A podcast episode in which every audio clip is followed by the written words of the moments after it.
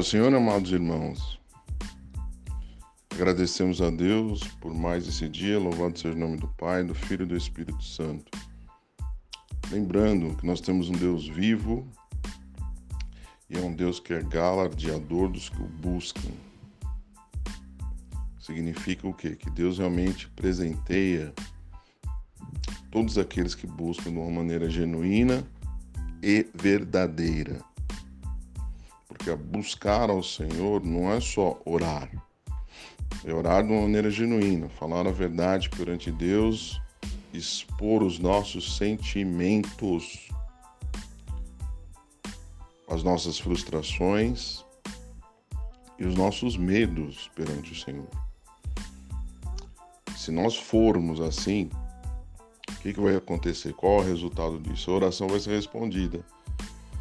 Agora, se nós, na oração, que é o momento, um dos mais importantes da nossa vida, faz, faz parte da uma vida de um, de um cristão, nós não formos sinceros com Deus, como é que nós vamos receber do Senhor? Então precisa ter sinceridade na oração. Na oração, nós precisamos dizer as coisas que nós estamos sentindo: medo, ansiedade, problemas, dificuldades, decisões que nós devemos tomar são importantes. O Espírito Santo de Deus, ele fala, ele tem falado com, com o homem, porém, a oração ela deve ser, sim, genuína e verdadeira. Amém? Então, isso é importantíssimo. Então, antes de orar, Faça um propósito de realmente falar para Deus as coisas que você sente. A coisa aquilo que você está sentindo. Coloque no seu coração. Se é frustração, coloque frustração. Fala assim, Senhor, eu estou frustrado. Eu não sei qual decisão tomar nesse momento. Estou triste. É assim que é oração verdadeira. Ah, Jesus Cristo chama Deus de Abba, que significa meu pai, uma maneira mais carinhosa né, que se tinha, porque tinha Deus exaltado, Elohim e tudo mais, e Jesus Cristo nos dá um exemplo, exemplifica falando Abba, Pai, meu Pai, né, no aramaico, uma maneira mais carinhosa e mais próxima. Para nós termos proximidade do Senhor, nós devemos ser sinceros. É, na verdade, o cristão deve ser sincero em tudo, né? Sincero nos relacionamentos, Existe muita falsidade no nosso meio, na sociedade em geral, e no meio evangélico, infelizmente, é assim. As pessoas são falsas, muitas pessoas são falsas. Ela não expõe realmente aquilo que está sentindo, não fala a verdade. Por isso que isso impede que o Espírito Santo de Deus trabalhe de uma forma mais forte, mais verdadeira, com mais unção, então vamos ser sinceros, né? vamos ser verdadeiros. É, isso é muito bom para a nossa vida, para a nossa vida espiritual. Falar a verdade, quando digo falar a verdade, também ser verdadeiro, não é só falar a verdade. Agir com verdade né? nos nossos atos.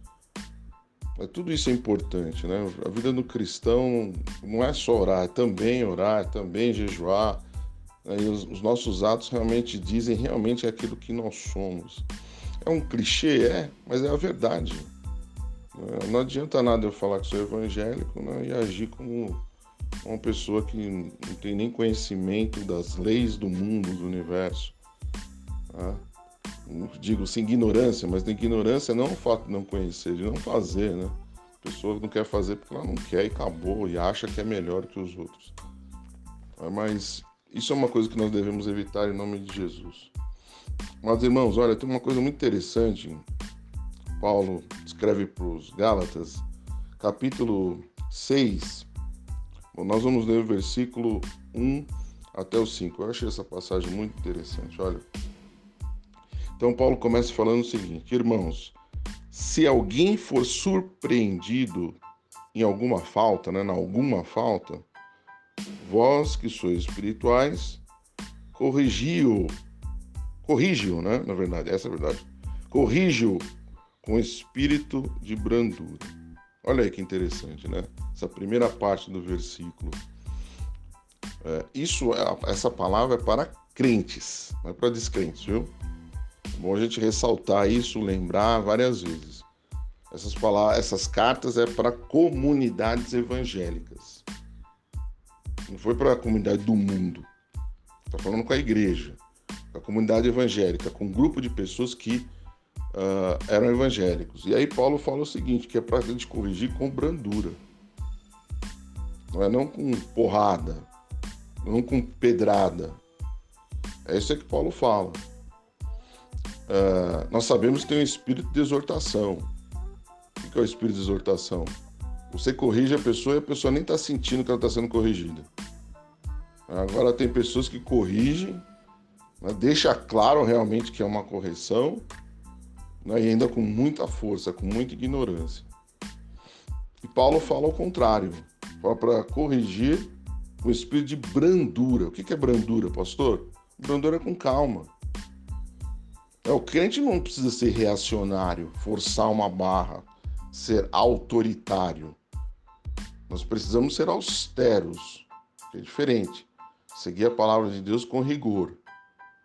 Agora, nós não precisamos ser autoritários, resolver tudo na força, né, na, na porrada, na, na pedrada.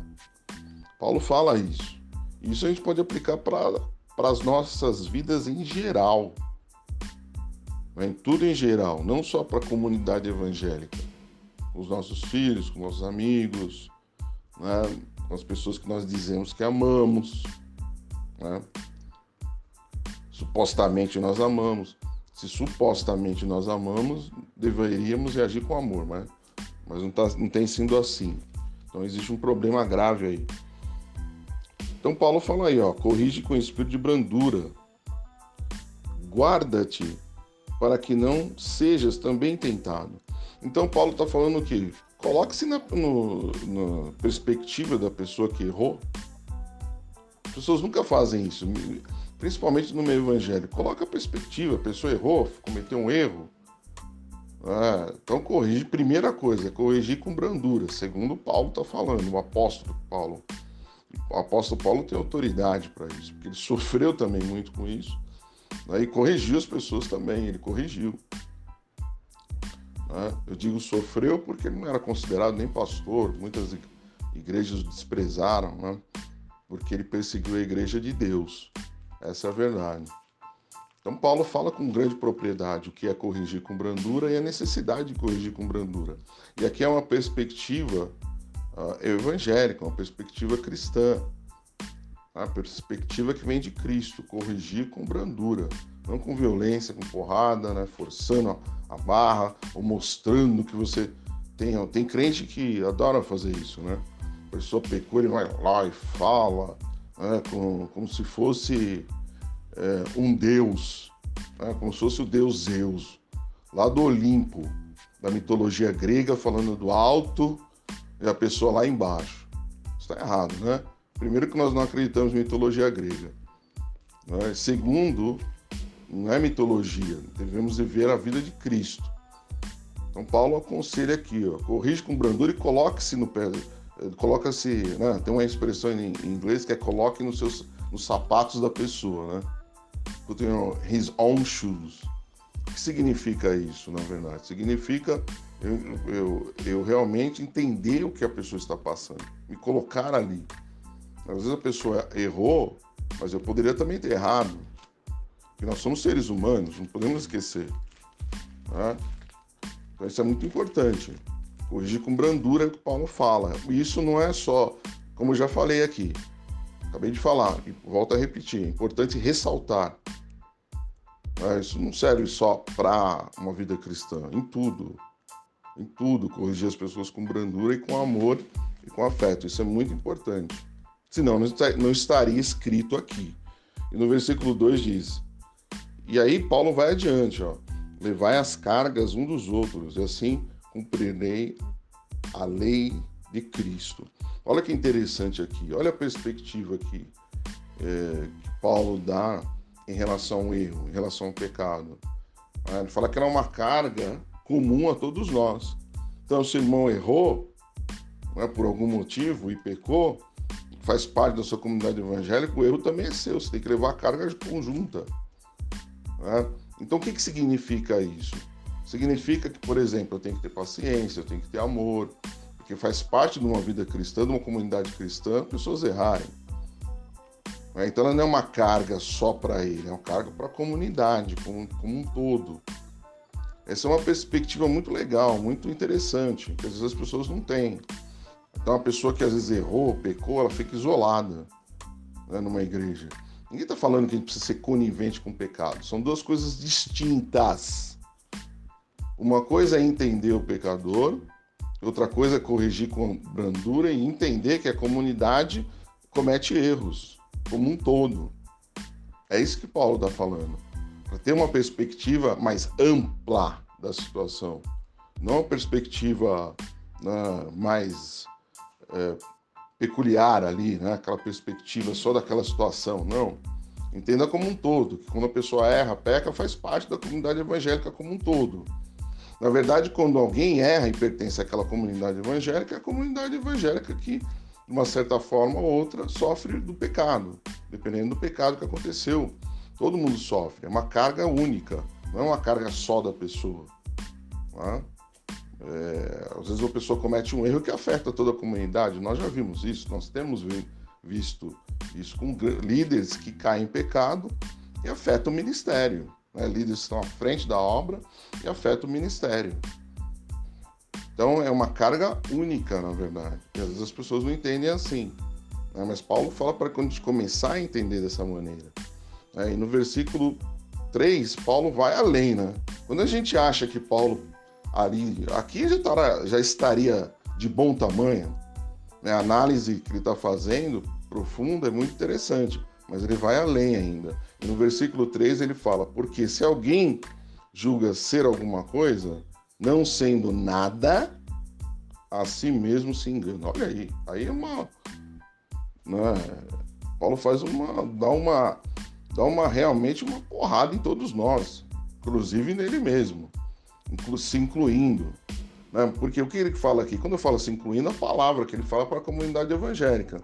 Então, o que ele fala na primeira parte do versículo? Que as pessoas se julgam ser algumas coisas. E, na verdade, não são nada. Aquele que se julga, ele não é nada. Né? Como é que você vai me julgar? O que é se julgar? É analisar, fazer uma autoanálise. E aí eu estou falando de pecado, de erros, a pessoa teria que fazer uma autoanálise falar, poxa, eu poderia estar na mesma situação. Graças a Deus que eu não estou nessa situação. Então eu vou corrigir com amor, com carinho, né? e é, encorajar o irmão a que não peque mais, né? mas não agir com, com, né? com ser uma pessoa ríspida e rude né? e rudimentar. Né? Tem pessoas que são rude e rudimentar ao mesmo tempo. Ah, então Paulo fala isso, ó, tome cuidado, você se acha o tal, você se acha o maioral, você se acha o intocável, tem pessoas que se acham imaculadas, né? Parece aquelas estátuas lá na igreja católica, né? Aquela coisa parada, com piedade, olhando para o céu. Né? E no, no, no, íntimo, no coração, ficam falando piedade, piedade, né? Tem pessoas que são assim, que acham que são super santos, que nunca erram, que nunca cometem erros. E aí, quando aparece um erro na igreja, né, na comunidade onde ele está, ele vai e, é, e, e, tenta ser o mais rude possível. Assim, como acontece isso? Isso não pode acontecer. Mas Paulo fala totalmente diferente. Não se julgue em nada. Não se julgue alguma coisa. Porque se você julga alguma coisa, né, ele pode falar: de repente você não está sendo nada, você não é nada. Nós não somos nada realmente perante Deus. Né? Deus tem a misericórdia absoluta. Então, isso aqui muda realmente a perspectiva da maneira que nós corrigimos uns aos outros. Sentindo o máximo. Ah, eu sou maioral nessa área, né? Eu sou o super-homem. Às vezes a gente não é nada. Né? Nós não somos nada realmente comparado a Deus. Por isso que a gente tem que ter brandura na hora que a gente corrige alguém. É? É, tem pessoas que têm problemas de vícios, de drogas, por exemplo. Aí tem uma pessoa na igreja cai, volta no vício de droga. Como é que eu vou reagir? Ah, você não pode, ah, né? isso acaba com o evangelho, acaba com a comunidade. Veja só o que você fez. É? A pessoa cai em pecado, será que a gente não poderia estar na mesma situação? Lógico. Só nós não estamos na mesma situação pela misericórdia de Deus. É isso que a gente tem que entender. A gente acha que nós somos fortes, Não, nós somos fortes em Cristo. É diferente. Mas não é porque eu sou forte em Cristo, né, que eu sou especial em Cristo, que eu me julgo ser alguma coisa, né, que eu posso chegar né, e acabar com a vida do irmão ali, às vezes espiritualmente falando coisas terríveis. Então, é, amados irmãos, todos nós temos problemas e dificuldades diferentes, mas a gente tem que se lembrar que nós somos seres humanos e somos sujeitos ao pecado, isso é natural. Agora, quando um crente realmente né, age com brandura na correção, isso é muito importante, porque é a manifestação do Espírito Santo de Deus. Então nós temos um exemplo do filho pródigo, o próprio Deus dá exemplo disso. O filho pródigo, ele conta aquela parábola que nós achamos maravilhosa, né? Ai, que coisa legal, que coisa linda. Mas a aplicação pessoal é zero. Porque veja só um, o, o filho pródigo que chegou lá, gastou tudo e foi recebido com festa. Quem faria isso? Será que nós faríamos, faríamos isso para os nossos filhos? Eles errando contra nós, né? Será que nós talvez perdoaríamos, mas falamos, ó, oh, te dou um anel, né? E fica aqui em casa, vou dar uma festa. Né? Tem que prestar atenção naquilo que Jesus Cristo fala, porque o que ele falou, o que ele tem falado e a palavra de Deus, eu, canso de falar aqui, e repito, ela não é para ser admirada. Tem pessoas que falam assim, ai, que palavra linda, né? e a aplicação pessoal é zero. Então, essa coisa de acender vela para a palavra não existe. A palavra, ela é, se ela for bonita, eu achei bonita, tá. E aí? O que, que eu vou fazer com isso hoje, no dia de hoje? O que, que eu vou fazer com aquilo foi falado que é tão lindo? Qual a minha aplicação pessoal? Se eu achei lindo, preste bem atenção nisso, hein? Se você achou a palavra linda, ah, a palavra é linda, então você tem que fazer a aplicação pessoal. Você tem que aplicar. Não é só achar linda, não é só acender velas e velas para a palavra. Né? E o acender vela, o que, que é? Você fica falando, ai, Ai, que palavra maravilhosa. Ai, que lindo. Tá, o que, você aprendeu com isso? Qual que é o resultado disso? Qual a aplicação pessoal? O que, que você vai fazer para que essa palavra linda seja parte da sua vida? É, é verdade. Então vamos lá, mas é no versículo 4. Mas prove cada um o seu labor. Então terá motivo de gloriar-se unicamente em si e não em outro, né? que as pessoas fazem o quê, né? Elas, elas fazem o seguinte, ó, eu não sou que nem fulano, né? Que é viciado, que não sei o quê, ou que, né, que bate na mulher, ou que não sei o quê. Eu sou diferente, eu sou uma pessoa especial. Né? É isso que Paulo está falando aqui. Né? É, em cima da, da, miséria do outro eu me glorio. Ah, eu não sou assim. É, e Jesus Cristo fala isso também, né? Publicano e pecador quando Jesus Cristo conta aquela história, né? É o, o, né, o publicano e o pecador. Chega lá o pecador, olha, Senhor, eu não sou como essas pessoas aqui. Eu sou uma pessoa especial, imaculada. Faz aquela cara piedosa, né? aquela cara de piedade. Olha para o céu, esperando que a glória de Deus desça sobre ele. E pode descer um raio, né? e a pessoa acabar no inferno. E aí você tinha o publicano lá, falando assim, Senhor, eu sou pecador, reconheço meus erros, me perdoa, não sou digno de estar aqui na sua frente. Essa é a atitude. E essa é a atitude que a gente tem que ter não só perante Deus, mas perante o nosso próximo, em relação às pessoas. Né? E aí Paulo fala, porque cada um levará o seu próprio fardo. É lógico, cada um tem seu próprio fardo, cada um tem o seu próprio problema, cada um tem sua própria dificuldade. Nós não somos seres perfeitos, né? Então, na hora, na hora de corrigir, temos que corrigir com brandura, entender a perspectiva da outra pessoa. Né? Isso é muito bom, isso é excelente perante Deus. Né? Porque, ao contrário de corrigir como se fosse né, o dono da verdade, o dono do mundo e Deus, não entender que você talvez poderia estar naquela situação. Se nós não estamos naquela situação, qual for, de vícios, de agressão, o que for, né, é pela misericórdia do Senhor. E cada um vai ter seu fardo. Paulo fala aí, ó, cada um tem seu problema, cada um tem sua dificuldade. O que está acontecendo com a pessoa, talvez pode acontecer com você amanhã. E aí? Como é que vai ser? Lembre-se, hein? Paulo está falando de comunidade evangélica, está falando para crentes. Então é importante, amados irmãos, ter essa perspectiva. As pessoas erram, as pessoas cometem erros, né? nós somos passivos de erros, não somos seres perfeitos e piedosos. Né? Não é verdade? Não somos. Né? E nós precisamos agir com amor e com brandura quando alguém erra dentro da nossa comunidade evangélica. Né? Isso é importantíssimo. E, pior ainda se não for da nossa comunidade evangélica. Aí que a gente tem que ter, demonstrar o dobro né? ou triplo, ou quádruplo, ou quíntuplo, né? ou sextuplo de misericórdia, porque a pessoa não conhece a palavra de Deus. Amém? Que Deus abençoe a todos, tenha um excelente dia, né? uma excelente uh, terça-feira, em nome de Jesus, e vamos viver o extraordinário de Deus.